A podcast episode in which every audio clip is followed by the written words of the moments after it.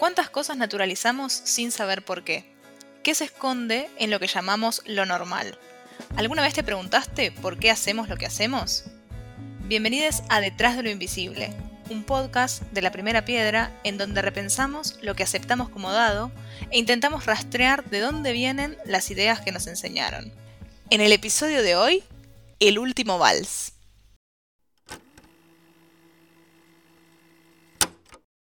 ¿Cuál es el origen de las fiestas de 15?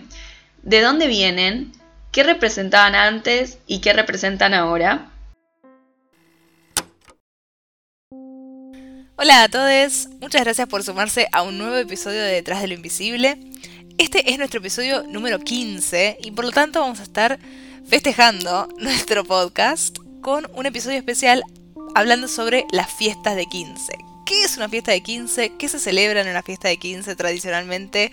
Así que para hablar de esto y para desentrañar un poco el significado de la fiesta de 15, estoy como siempre con mi compañera Lau. Hola Lau, ¿cómo estás? Hola Lu, bien, todo bien, muy contenta de haber llegado a los 15 episodios de este podcast, la verdad.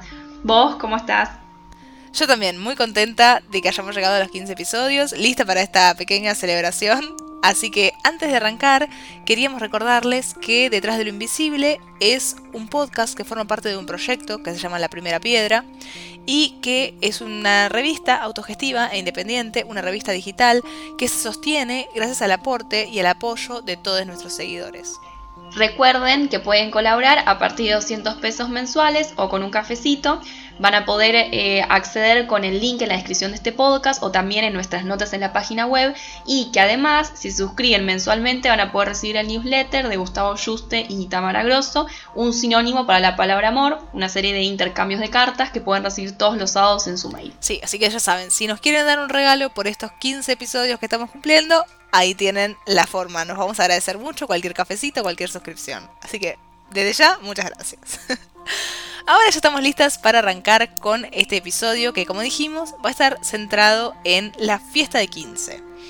Como sabemos, la fiesta de 15 o quinceañera, como se conoce en otros países de la región, es una celebración que se realiza para conmemorar el cumpleaños número 15 de las mujeres. Esta fiesta tiene ciertas particularidades que varían según las costumbres de cada región, las modas de la época, el poder adquisitivo de la familia que organiza la fiesta, pero normalmente todos tienen a la homenajeada vestida de gala, tienen el baile del vals, tienen una cena servida para toda la familia y amigues, tiene un discurso emotivo y ciertos espacios y costumbres que vienen repitiéndose y consolidándose desde hace décadas. En países como México, por ejemplo, la fiesta de 15 tiene una impronta mucho más religiosa y es común que se incluya, por ejemplo, una misa en el medio de la celebración. Y en otros países, como ocurre acá en Argentina, no tiene un tinte religioso y eh, esa parte de la misa es obviada. Más allá de sus diferencias, lo interesante para pensar y de lo que queremos hablar en este episodio es de la definición misma de la fiesta de 15. El hecho de que se celebre únicamente para las mujeres nos lleva a preguntarnos por los inicios de esta tradición. ¿De dónde viene esta idea de que el cumpleaños número 15 de las mujeres exclusivamente sea celebrado de una forma tan distintiva y extravagante? Bueno, una de las teorías es que el origen está en los ritos de iniciación de las culturas azteca y maya. En estas sociedades, los 15 años marcaban el ingreso al Telpolchcali, una escuela donde los hombres se preparaban para la guerra y las mujeres para el matrimonio y para labores domésticas, mientras aprendían sobre historia, música, religión y bueno, otros conocimientos considerados útiles para la vida adulta. En esa época había también rituales que indicaban oficialmente la salida de una mujer de la pubertad y donde se anunciaba el paso a la adultez, abriendo la posibilidad de que fueran elegidas para el matrimonio con previo arreglo con sus padres. Bueno, en este contexto las mujeres no tenían voz ni voto con respecto a su futuro y eran un mero objeto de cambio, como ha pasado en muchas etapas históricas respecto a entregar a una mujer eh, en matrimonio. Esto se conjuga también con el hecho de que la infancia no siempre fue una etapa con límites claros y derechos como la conocemos hoy en día. Como ya hemos hablado en otro episodio de nuestro podcast sobre las infancias, las etapas y diferencias con la adultez no estaban claras, lo cual daba también lugar a abusos sistemáticos. Eh, no siempre ser niña significó lo que significa ahora, ni el trato a les hijes era el mismo que eh, se le da ahora. Otra teoría respecto de la fiesta de 15 la aporta la licenciada en Historia Mayabel Saborio Carranza. Ella no concuerda con el origen prehispánico de estas celebraciones que mencionábamos antes, sino que encuentra el punto de partida en las tradiciones europeas, donde se organizaban estos bailes de presentación a la alta sociedad que implicaba que las adolescentes aparecían finalmente como disponibles en el mercado matrimonial. De acuerdo a Saborío, en América Latina estos bailes tuvieron su inicio en las oligarquías y alrededor de los años 50 del siglo pasado fueron pasando lentamente a las clases populares. Hoy en día cuenta que en México están totalmente en desuso en el grupo social del que provinieron. O sea, en la oligarquía ya no se estila este, esta, esta celebración de la quinceañera como la conocemos. En un artículo llamado La quinceañera, fenómeno de transculturación e interculturalidad, Saborio Carranza explica que, detrás del origen histórico de la celebración de los 15 años, hay en definitiva un rito de paso, el momento en que socialmente una adolescente pasa de ser considerada una niña a ser considerada una mujer. De hecho, hoy en día los varones están exentos de cualquier tipo de celebración o rito de paso similar que pueda asociarse a lo que significa una fiesta de 15. ¿Y qué implica esto? ¿Qué implica que las mujeres tengan este paso y los hombres no? Básicamente es el pasaje, la puerta a todo lo que estuvimos analizando en los podcasts anteriores. Estas niñas, a partir del momento en el que son presentadas en sociedad, pasan a ser aptas para tomar las responsabilidades de la vida adulta, son las responsabilidades que la sociedad les ha impuesto, digamos.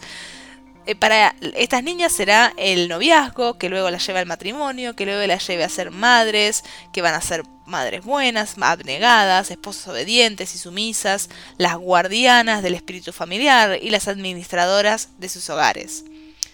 Entonces la fiesta de 15 es esencialmente una ceremonia en donde se pone en juego una identidad que se reafirma con ciertos elementos tradicionales y que se, digamos, se condicen con lo que debe ser una dama, que es el vestido largo, el peinado convencional, el maquillaje que responde a ciertos estándares de belleza, la joyería e incluso la forma de moverse. Todos estos objetos y todas estas actitudes tienen un trasfondo y un origen de esta idea de la presentación en sociedad.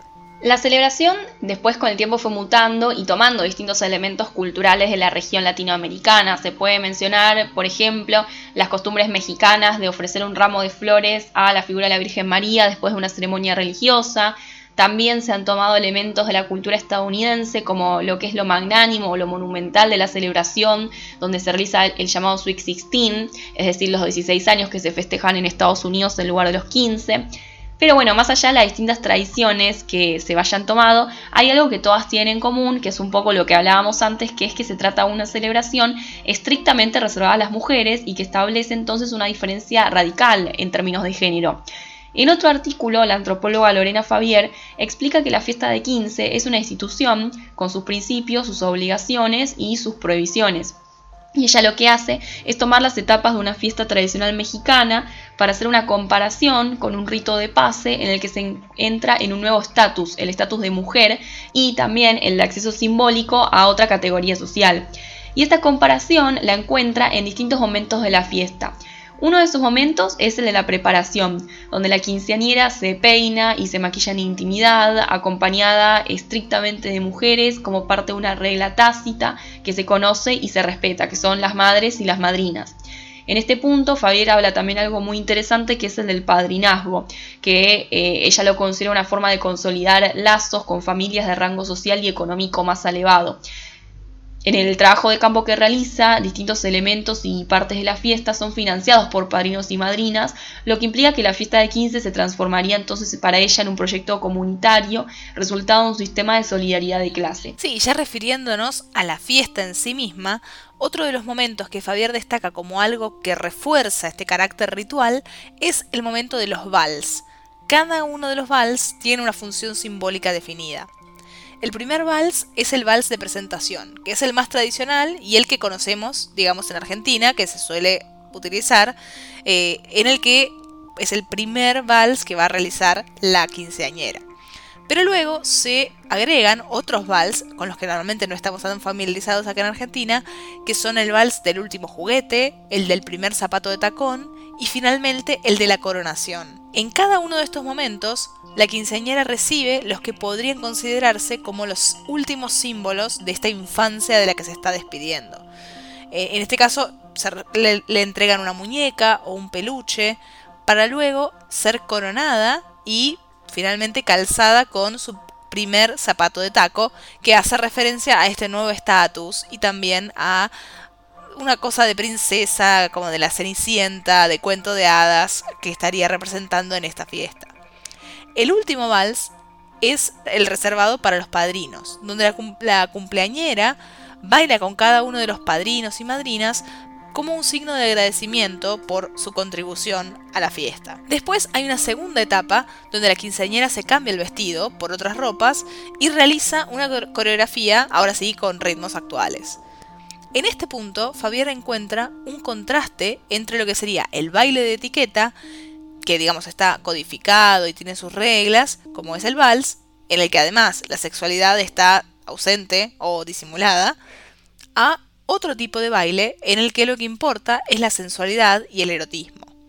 Fabián habla de esto como una transgresión de los supuestamente valores de la sociedad, pero que está tolerada por el mundo adulto con el objetivo de que la quinceñera aparezca finalmente como una mujer deseable que exhiba su sensualidad finalmente dentro de una eh, eh, digamos un espacio regulado. La realidad es que esto sí nos puede sonar un poco más familiar, porque es común que la quinceañera y sus amigas realicen así coreografías de música actual en un cierto contraste con esta idea de la princesa, la, digamos, existe esta, este contraste en las fiestas como las conocemos acá en Argentina y es interesante este, este, esta idea de cómo se diferencian los dos grandes momentos de la fiesta. En el trabajo de Fabier también ella menciona cómo los ensayos de estos de este tipo de coreografías y bailes que supuestamente están pensados para mostrar su sensualidad siempre están regulados y controlados por la figura de los padres. Pero además, Fabier habla también otra cosa interesante. Eh, ella dice que estas etapas no solo hacen referencia a un paso hacia la adultez, a convertirse, entre comillas, en mujer, sino también de un ascenso económico y social. Ella dice que símbolos como el del vals, los zapatos de taco, la corona, el vestido, que son todos símbolos que pueden tranquilamente encontrarse en el imaginario, en el mundo de Walt Disney, ¿no? Y en el imaginario de tantos otros cuentos populares, eh, marcan esa noche, metafóricamente hablando, para la quinceanera y sus familiares el acceso a una categoría social como si fuese de la aristocracia más elevada. Ella dice cómo eh, se trata para ellos una celebración que acentúa la prosperidad económica, inserta en un contexto de crisis económica, hablando especialmente y situándose en las clases populares de la Ciudad de México. La quinceañera toma de esta forma el papel de portadora, entre comillas, de un honor familiar. Ella estaría representando la reputación, el renombre de la familia frente a la sociedad, con el estatus de reina, de princesa, por una noche. De hecho, en el trabajo de campo que la autora realiza, ella encuentra la iconografía de la Cenicienta como un tema muy recurrente. Para ella, en ese personaje se proyectan valores compartidos por la comunidad. Y destaca también, por otra parte, cómo los papeles femeninos no son los únicos estereotipados en toda la celebración. Fabián dice que las figuras masculinas son ejemplos también del hombre idealizado al que se le dan tareas fijadas con anterioridad por las mujeres, donde el padre presente y atento baila un vals, da un discurso, cuando el padre está ausente es reemplazado por otra figura masculina, como un tío, y eh, dice también que en las fiestas mexicanas está la figura del chambelán, que es un joven que acompaña a la cumpleañera en su primer vals, que se considera que vela por ella. Eh, en todo esto, la autora encuentra en este sentido como eh, una especie de funcionamiento simbólico de un simulacro de un matrimonio exitoso. Otro artículo interesante para pensar el concepto de la fiesta de 15 desde la actualidad es el de David Ramos Delgado de la Universidad Nacional Pedagógica de Colombia. En este artículo lo que él desarrolla es cómo el rito de la fiesta de 15 adaptado a la actualidad es el resultado de una combinación entre las dos grandes figuras por excelencia del patriarcado, que son, por un lado, la figura de la Cenicienta, de la princesa, que sería el rol de la esposa perfecta, y por otro lado, la figura de la Virgen María, que toma el rol de la madre perfecta. Esta idea de la esposa y de la madre es algo de lo que venimos hablando muchísimo en los episodios anteriores de este podcast. Y en el artículo lo que, digamos, en lo que decide hacer foco es en cómo las mujeres existen en la sociedad como una madre esposa. Es decir, que solamente pueden adquirir roles en los que desde el amor y desde la calidez van a tomar, eh, se van a relacionar con las otras personas de la sociedad como madre o como esposa. Y lo interesante es cómo dice que estos roles solo existen por la previa existencia del hombre que completa este rol. Y en la fiesta de 15, la fiesta está obviamente protagonizada por una mujer, pero esta mujer es presentada ante la sociedad por un hombre, que es su padre, y ante la mirada de otros hombres. Entonces, la mujer sola, en realidad, no completa nada. La mujer sería lo carente, lo que le falta algo para completarse. La mujer que está teniendo su fiesta de 15, en realidad está presentada ante los otros y es completada por los otros. No sería nada si no estuviera mirada o presentada por los hombres. Otra cosa que menciona es cómo la decoración con flores, que es muy tradicional, también configura un símbolo relacionado con la virginidad y con la dulzura que se les impone a las mujeres jóvenes. Y por último, otra cosa interesante que destaca este autor es cómo se plantea lo limitante de, lo que, digamos, el, el universo de lo que se puede mostrar en una fiesta de 15 a través de las fotografías, fotografías oficiales del evento. En esta clase de eventos, lo que queda enmarcado por las fotografías es siempre lo que encaja con la heteronormativa. Esta figura de princesa y de mujer, y todo lo que queda por fuera, lo que no se muestra, es lo que es considerado una desviación de la norma. Bueno, y antes mencionábamos que los orígenes de las fiestas de 15 también se relacionan con las costumbres europeas de los bailes ceremoniales que presentaban a las mujeres en sociedad, conocidos como bailes de debutantes. Esta tradición puede sonar un poco una escena sacada de orgullo y prejuicio, pero la realidad es que sigue viva alrededor del mundo en ceremonias como el Bal de París o el debutante Ball en Nueva York.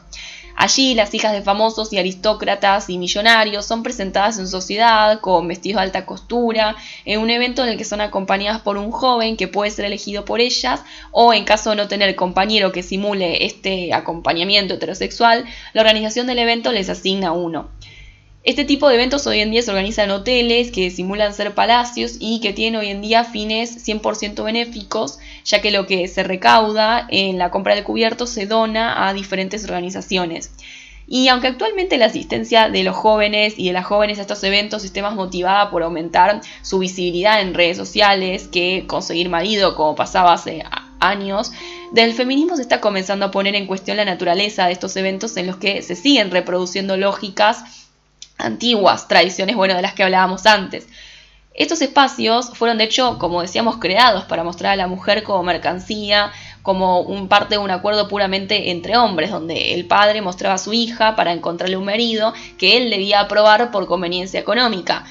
Teniendo en cuenta entonces todo esto y este origen histórico y bueno, todo lo que venimos hablando, hay una pregunta que nos hacemos desde el presente y es, ¿es posible resignificarlos? ¿Qué queda hoy en una fiesta de 15 de los conceptos que la crearon? Sí, y como siempre, estas preguntas son preguntas abiertas para seguir pensando este tipo de, temas que, que nos interesan y que nos interpelan, porque la realidad es que obviamente, como decíamos, las fiestas de 15 ya no tienen el peso que tenían en, en, la época en la que eran una presentación en sociedad y que las niñas de 15 años estaban buscando maridos. Pero ciertas cosas y ciertos espacios residuales siguen quedando y los seguimos perpetuando y e, es momento quizás de repensarlos y de ver cómo podemos darles un nuevo significado y un, significado quizás desde el feminismo, pensarlo desde otro lugar, para lograr que la fiesta de 15 tenga un, valor actual y que tenga un, valor que realmente nos represente. Así que como mencionamos antes, eh, si nos quieren dejar un regalo por nuestros 15 episodios, pueden hacerlo a través de la suscripción. Y también eh, recuerden que en la descripción del podcast, como siempre, les dejamos el link donde pueden inscribirse y dejarnos su mail para que les avisemos cada vez que lanzamos un nuevo episodio. Así pueden escuchar cada uno a tiempo. Y también van a encontrar eh, si nos están escuchando en Spotify, van a ver que tenemos el botón de seguir en nuestro canal y les pedimos que antes de irse, si pueden darnos seguir, nos ayuda un montón para alcanzar a nuevas personas. Así que muchas gracias por haberse sumado a este episodio de Detrás de lo Invisible y nos vemos con un nuevo tema en 15 días. Detrás de lo Invisible es un podcast de la revista La Primera Piedra. Pueden seguirnos en Instagram y Twitter como arroba revista LPP y acceder a todas nuestras notas en laprimerapiedra.com.ar. Además, si quieren colaborar para que podamos seguir haciendo nuestro trabajo, pueden ingresar al link en la descripción de este podcast o en laprimerapiedra.com.ar barra colabora.